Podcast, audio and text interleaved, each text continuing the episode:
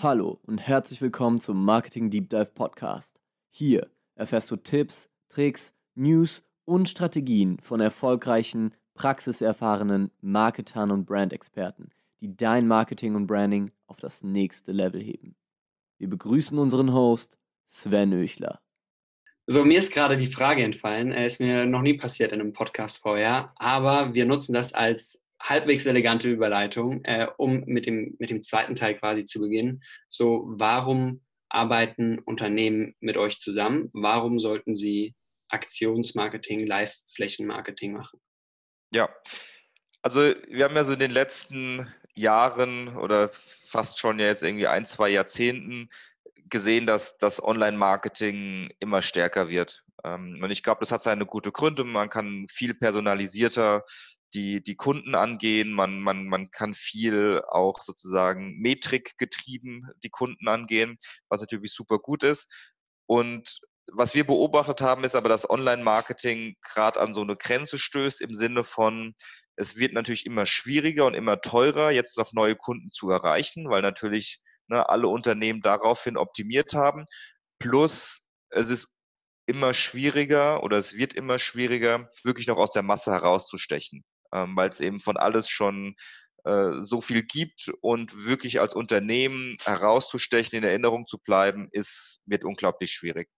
Das heißt, wir sagen eigentlich immer, Live-Marketing ist das nicht eine, ist das nicht eine sehr sinnvolle Erweiterung des Marketing-Mix? Wir sagen nie, mach gar kein Online mehr und jetzt nur noch sozusagen Events.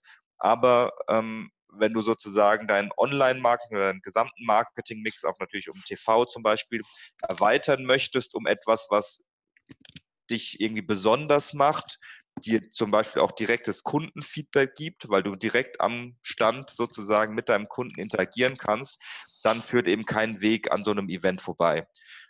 Und wenn man das geschickt macht, dann kann man da, glaube ich, super Synergien erzielen, indem man beispielsweise ein Event ähm, online ankündigt und sagt, gerade für so Online-Player, die vielleicht noch gar keine Store-Präsenz haben aus Kostengründen, hey, wir sind zum ersten Mal offline verfügbar, ähm, du kannst dir unsere Produkte oder uns kennenlernen an dem und dem Tag, in der und dem Shopping Center oder auf dem und dem Platz.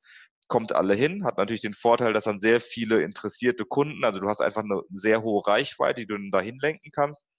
Plus, du kannst dann das Event nehmen und beispielsweise mit geschicktem User-Generated Content dann wieder deine Online-Maßnahmen verstärken und hast dann im Prinzip Effekte, wo im Idealfall die Kunden für dich die Arbeit mitmachen, weil sie irgendwie posten, wie cool es ist ähm, und ähm, ja, dir sozusagen dann Content oder für dich Content generieren. Ja. Wie sieht denn so die klassische Verkaufsfläche oder die Fläche, die ihr anbietet, aus? Also ich, ich habe so, so zwei Bilder im Kopf. Einmal so eine kleine Weihnachtsmarktbude irgendwie, so acht Quadratmeter oder wie viel das ist. Und einmal irgendwie, wenn Germany's Next Topmodel in irgendeinem äh, Kaufhaus ähm, so einen Casting macht und da irgendwie das ganze, die ganze Fläche von, weiß nicht, mehrere hundert Quadratmeter oder wie groß das dann ist, einnimmt. Habt ihr da Beispiele parat? Also es kann tatsächlich alles sein. Also das Kleinste, was man, was man haben kann, ist tatsächlich so, weiß ich nicht, äh, zwei auf zwei Meter, wo du dann irgendwie ein Pult hast und irgendwie so ein, so ein Aufsteller, ne? also irgendwie so eine Pappwand und dann irgendwie mhm. am Pult, was auch immer, äh, samplen kannst, verkaufen mhm. kannst oder irgendwie ausstellen kannst, bis hin zu zwei Fußballfelder großen Flächen, wo wirklich also dann ähm, Indoor-Outdoor-Bereiche sind, man wirklich irgendwie sich, sich, sich betätigen kann, sportlich oder wie auch immer. Das heißt, schwierig, da jetzt auch so ein, so ein durchschnittliches Event zu beschreiben. Es ist sehr abhängig vom Ziel des Events. Also wir sagen typischerweise, haben Kunden drei Zielen mit Live-Marketing oder können eins von drei Zielen verfolgen. Entweder man möchte so die Brand Awareness steigern, dann, ja. dann, dann dient natürlich etwas so Größeres, äh, ähm, und ne, so ein bisschen mehr shiny, mehr fancy. Das zweite ist dann das Thema so Leads generieren. Das heißt, ich möchte irgendwie Kontakte einsammeln oder irgendwie Subscriptions, wenn ich irgendwie ein Online-Abo-Modell zum Beispiel habe oder dann tatsächlich Sachen zu verkaufen. Ähm, und mhm. davon ist dann immer ein bisschen abhängig, wie groß das Event ist, wie lang das Event ist, äh, in wie viele Städte ich wie lange gehe und so weiter. Ja, und da beratet ihr dann auch? Oder ist es ja. dann komplett in der Hand äh, des Buchenden, wie er die Fläche bespielt? Sowohl als auch. Also wir haben Kunden, die schon sehr genau wissen, was sie möchten und die sagen dann, äh, hör zu, wir haben irgendwie folgendes Ziel, das ist das Standkonzept. Wir brauchen jetzt eigentlich nur eine Fläche, wo wir unsere Zielgruppe am besten erreichen können und möglichst viele davon natürlich. Das ist natürlich sozusagen Case 1, wo der Kunde schon sehr genau weiß, was er möchte. Und dann haben wir auch gerade äh, Kunden, die das vielleicht zum ersten Mal machen und sagen, hey, wir würden es gerne mal testen. Wir haben aber vielleicht noch gar nichts oder wir haben irgendwie schon mal einen Stand geholt oder hatten den mal auf der Messe benutzt. Äh, so sieht der aus. Alles weitere brauchen wir aber auch von euch. Ähm, also es, auch da gibt es sozusagen beide Extremfälle. Mhm.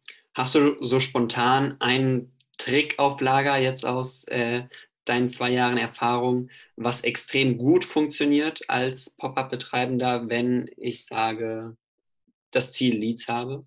Mhm. Also wenn das Ziel, wenn das Ziel Leads ist, ähm, dann ist es oft gut in, ähm, in Kontexte zu gehen, würde ich sagen, wo, wo der Konsument schon in dem richtigen Mindset ist. Also da eignen sich jetzt vielleicht nicht gerade in Berlin äh, so zentrale Plätze, wo dann auch oft Touristen sind, die vielleicht dann wieder für Awareness cool werden, aber die jetzt nicht so in dem, in, in, in der Stimmung sind, sich tatsächlich für irgendwas anzumelden, sondern da können dann zum Beispiel Shopping Center sehr sinnvoll sein, weil dann man einfach in so einem, in schon so einem Kaufmindset ist. Da können auch, äh, wir nennen das Fachmarktzentren, ähm, gut sein, was ähnlich wie Shopping Center ist, aber oft noch in, in mehr Wohngegenden, wo die Leute tatsächlich eher hingehen, um die Wocheneinkäufe zu machen, jetzt weniger um bei Zara oder H&M irgendwie die, die Mode für irgendwie die nächste Saison zu shoppen. Ähm, das heißt, plus es eignen sich dann auch oft ähm, sozusagen Formate, die etwas länger sind. Also wenn wir wenn der Kunde sagt, er möchte Leads generieren, dann ist vielleicht nicht die richtige Antwort, einen Tag lang irgendwie einmal groß auf die Trommel zu hauen, sondern tatsächlich eher über drei, vier Wochen in einem, an einem Ort sozusagen die, die, die Kunden da zu bespaßen oder zu bespielen, ähm, wo man dann vielleicht dann auch nochmal länger in, in den Dialog gehen kann, als man das jetzt irgendwie an so einem sehr zentralen Platz kann. Mhm. Was auch ähm. oft kosteneffizienter ist ähm, denn oft sind nämlich Kunden, die Leads generieren wollen, tatsächlich auch etwas sozusagen äh, performance-getriebener ähm, vom Mindset und jetzt weniger ähm, so, so nach dem Motto, das ist jetzt die, die Kirsche auf der Torte ähm, und es muss irgendwie gut aussehen und der Rest ist egal. Ja, du hast schon den Punkt Kosten angesprochen. Wie teuer ist es denn, so eine Fläche zu buchen? Natürlich ist es komplett unterschiedlich, äh, wo das platziert ist, aber gib uns da mal so eine Range.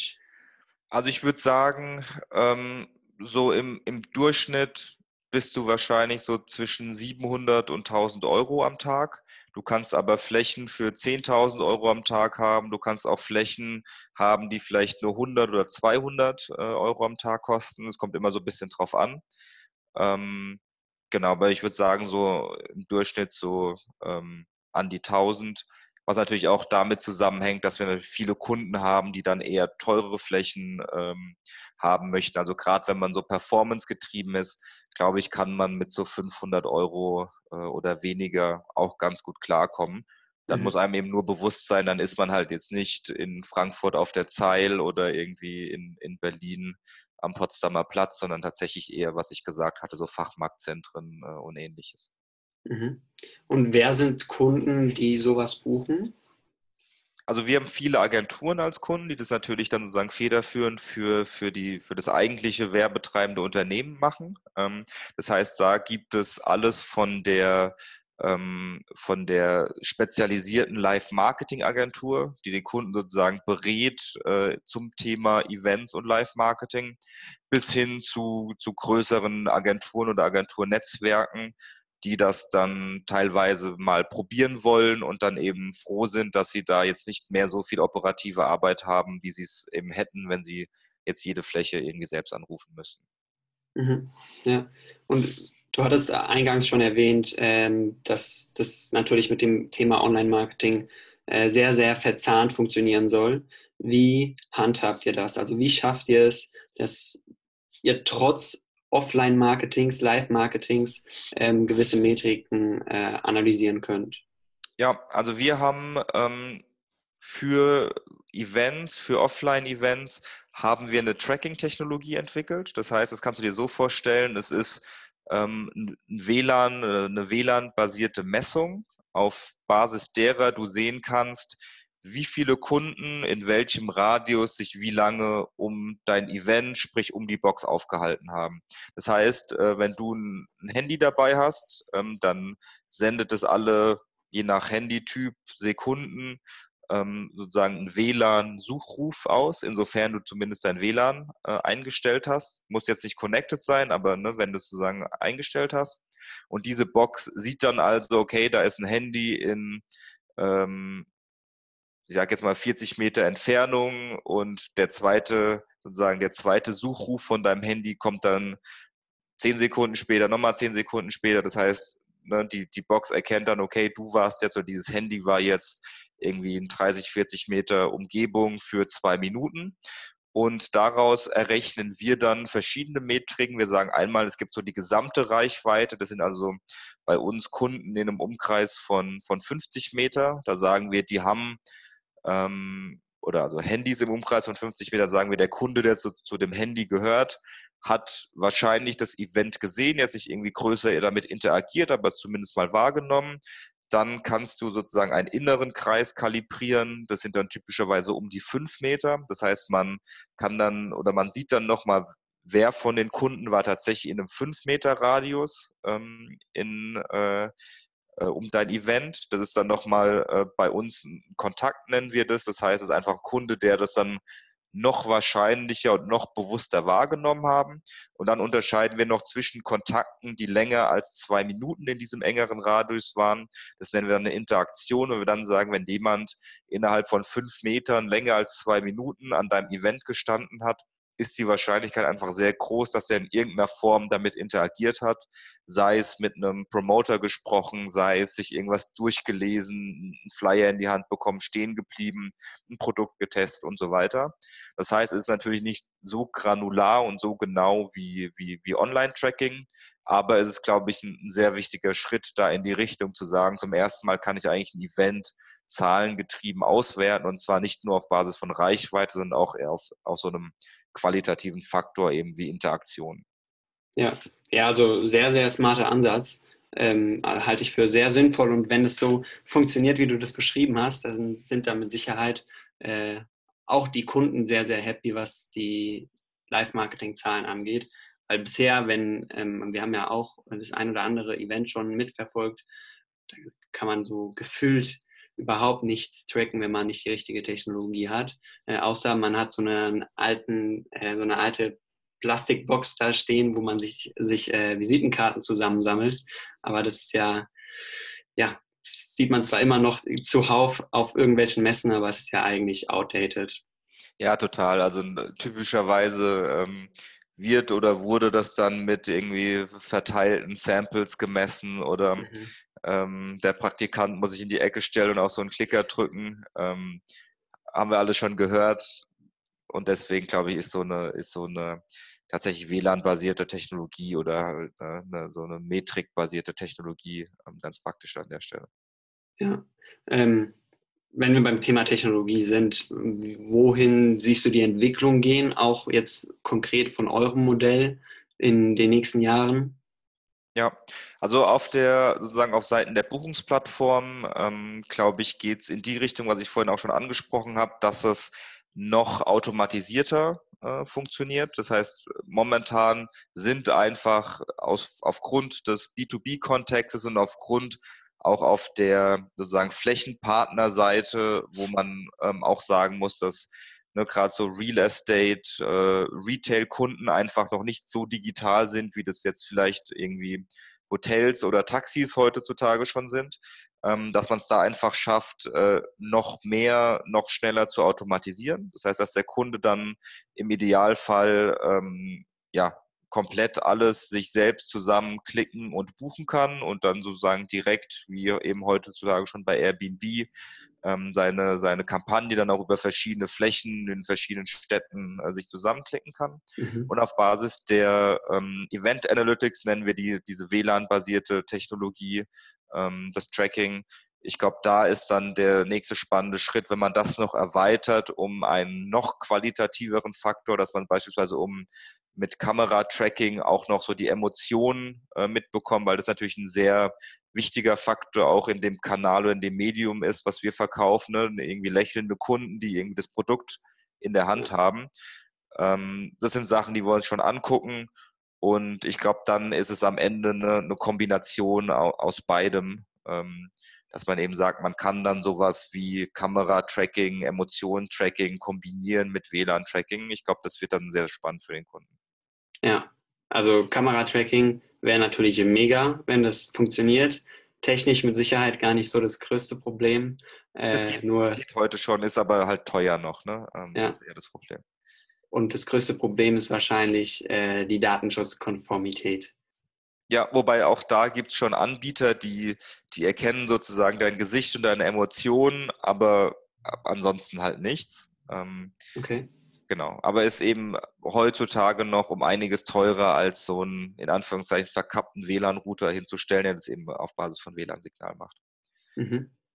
Und wohin wird sich euer eigenes Marketing in den nächsten Jahren entwickeln? Gibt es da neue Kanäle, die ihr auf dem Schirm habt oder ähm, ja, einfach gewisse Veränderungen, die ihr eingehen wollt? Ja, also ich glaube, es wird noch viel stärker in so das Thema, ich nenne es jetzt mal so Relationship Marketing mhm. gehen, dass man eben sagt, man, man ist als Marketingabteilung dafür zuständig, eine, eine Beziehung zu dem Kunden anzubahnen. Ähm, und ich glaube, da muss man dann einfach gucken, was sind so die Formate, die am besten funktionieren. Sind es Content und herunterladbare Case Study, sind es Webinare, sind es, äh, wir machen auch tatsächlich eigene Events, so im Konferenzcharakter, für die man dann als Marketing-Department wirbt und versucht da einfach sozusagen den, den Funnel in Anführungszeichen voll zu bekommen. Ähm, und ich glaube, da dann eben sozusagen die, die kosteneffizientesten Maßnahmen und Formate zu finden, ist dann, glaube ich, das spannende Thema, weil am Ende ist es halt gerade im Marketing dann ein Mathematikspiel, dass man eben sagt, was gebe ich für den Kunden aus, um ihn sozusagen dann am Ende ähm, als Kunden begrüßen zu dürfen und was bringt er mir am Ende ein. Ähm, und da ist, glaube ich, im B2B, wie gesagt, so das Thema so, so in Anführungszeichen stupides Performance-Marketing schwierig. Deswegen muss man da ein bisschen kreativer werden. Dafür hat man natürlich im B2B eine, eine höhere und längere Customer Lifetime Value, was, was natürlich dann auch wieder schön ist. Ja, habt ihr Erfahrung mit Native Advertising? Weil vor, jetzt weiß nicht, vor einer Woche, vor zwei Wochen äh, sind ja Tabula und Outbrain fusioniert. Mhm. Die beiden größten Anbieter in dem Bereich. Habt ihr sowas schon mal ausprobiert? Das haben wir tatsächlich schon ausprobiert, hat bei uns jetzt nicht so gut funktioniert. Ähm, war aber auch zu Zeiten, als wir ehrlicherweise noch nicht so viel Content und nicht so so, so Spitzen-Content, also Spitze im Sinne von auf eine spitze Zielgruppe zugeschnitten ähm, gemacht haben, wie wir das heute tun. Deswegen möchte ich nicht ausschließen, dass wir das nochmal versuchen. Mhm. Hat aber also bis dato jetzt noch nicht so gut funktioniert, wie wir das gerne hätten. Mhm. Weil es viel Reichweite gebracht hat, aber wenig, wenig Conversions. Ja. ja. Und von dem Content, den ihr anbietet, du hast jetzt äh, Webinar erwähnt, äh, Case Studies, PDF-Dateien und so weiter. Ähm, gibt es da eine Relationship, die erkennbar ist, dass Webinare einen Kunden bringen, der einen deutlich höheren CLV hat als beispielsweise Case Studies? Ähm, also so allgemein ähm, kann ich das nicht so sagen, weil wie du, ja. wie du siehst, ich glaube, so unsere, unsere durchschnittlichen Buchungsvolumen pro Kunden und Flächenpreise sind eben sehr, sehr unterschiedlich. Mhm. Ähm, das heißt, äh, da kann man sozusagen immer Glück und Pech haben, wenn man so will. Das heißt, wir hatten ja. bei Webinaren schon irgendwie Kundenbeziehungen angebahnt, die dann sehr, sehr gut waren und haben das auch über irgendwie Google Ads oder sonst was geschafft. Ähm, also da kann ich dir leider jetzt irgendwie nicht so eine, so eine klare Korrelation sagen.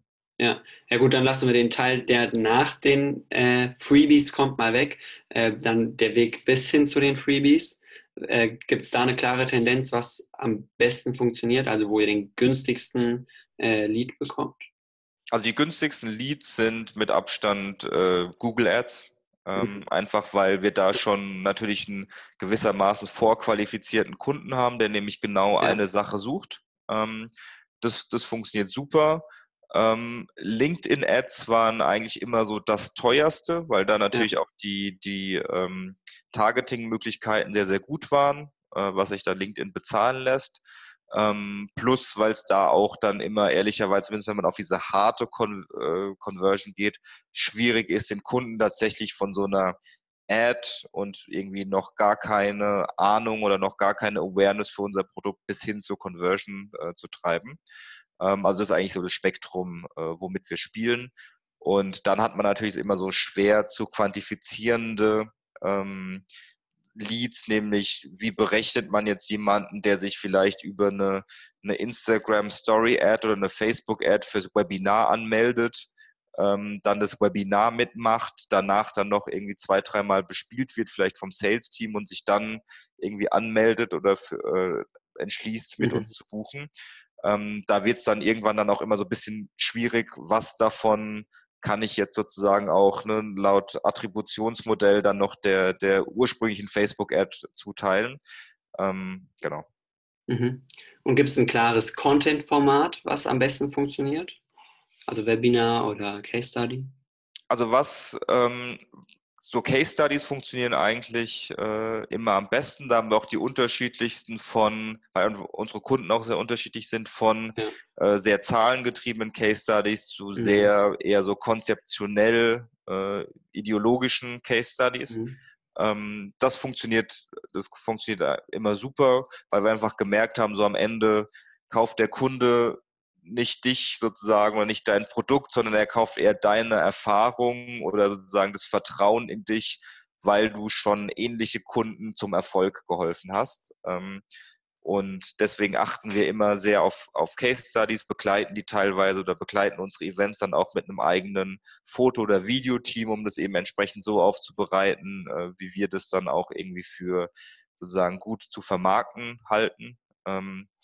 Und äh, ansonsten machen wir viel Content über so Metathemen, weil ich glaube, wichtig ist, dass man immer die Themen aufgreift, die eben den Entscheidern oder der, der Zielgruppe auf dem äh, sozusagen auf der Zunge liegen und sozusagen unter den Fingernägeln brennen und äh, die dann sozusagen nutzt, um den Kunden aufmerksam zu machen und sich dann auch sozusagen zu platzieren als Experte auf dem Thema. Das heißt, wir machen auch einfach viel viel, viele Sachen zum, was sind eigentlich so die, die nächsten Trends, wann macht Live-Marketing Sinn, was, wann macht es keinen Sinn, äh, was muss ich, die Fragen, die du auch vorhin gestellt hast, was muss ich eigentlich so rechnen an Kosten äh, für, für ein, für ein Live-Marketing-Event. Das sind dann so Sachen, die wir eben dann versuchen in entweder Artikeln, in Videos oder in Webinaren dann aufzugreifen. Mhm. Und das bespielt ihr aber größtenteils dann über eure eigene Webseite. Also Artikel postet ihr äh, nur auf eurem Webseitenblog oder nutzt ihr dann auch beispielsweise Medium oder LinkedIn Articles? Bisher nur auf unserem eigenen äh, Blog und posten es dann sozusagen als, als organische Ad bei LinkedIn, verweisen ja. sozusagen auf unseren Blog und äh, oder also verlinken da auch direkt unseren Blog, äh, ja. taggen das dann mit entsprechenden äh, UTM-Parametern ja. und äh, sponsern das dann eben, wenn es irgendwie gut funktioniert hat. Genau, also mhm. also Medium und LinkedIn-Artikels benutzen wir Stand heute noch nicht. Mhm. Okay. Und einen eigenen Podcast habt ihr auch nicht, ne? Den, den, den fangen wir jetzt witzigerweise gerade an. Also ja? wir haben jetzt äh, die ersten zwei Folgen sozusagen schon aufgenommen, aber noch nicht veröffentlicht. Mhm. Äh, genau auch, um, um genau das Thema aufzugreifen, zu sagen, was sind eigentlich so die Themen, die unserem, ähm, die unseren Kunden sozusagen auf der äh, ja, im, im, Gehirn rumschwirren und wie kann man ja. die irgendwie sexy verpacken, äh, beantworten und, und, und sich dann natürlich auch selbst so, so positionieren als, als Ansprechpartner. Ja. Und probiert ihr den Expertenstatus mit äh, bestimmten Personen äh, zu verbinden oder wollt ihr wirklich die, das Unternehmen als Experten darstellen? Ja, das ist immer so ein Für und Wider. Ne? Also ja. ähm, insgesamt, glaube ich, macht es schon Sinn, den, das Unternehmen als Experte ähm, Experte äh, darzustellen. Natürlich so, sobald man dann Personen hat, die immer wieder angefragt werden für verschiedene Themen, für verschiedene Kunden, ist man dann schnell in so einem, in so einem sich selbst verstärkenden Rad, dass dann eben eine Person immer, immer gefragter wird. Mhm. Ähm, und ich glaube, da ist dann einfach wichtig, trotzdem immer sozusagen alle, alle Personen mitzunehmen im Unternehmen. Ähm, weil ich glaube, am Ende muss es A, jeder im Unternehmen können oder zumindest einige im Unternehmen können, den Kunden irgendwie sehr kompetent und äh, sehr gut zu beraten. Ähm, plus, man sollte sich natürlich nicht von einer Person dann so abhängig machen. Ähm, deswegen, ja, äh, versuchen wir beides tatsächlich. Ja. Ja, ich sehe das genauso wie du. Es ist echt ein äh, schwieriges Thema, was auch uns bei uns beschäftigt, weil wir machen ja auch viel Content Marketing, um uns irgendwie als Experten darzustellen.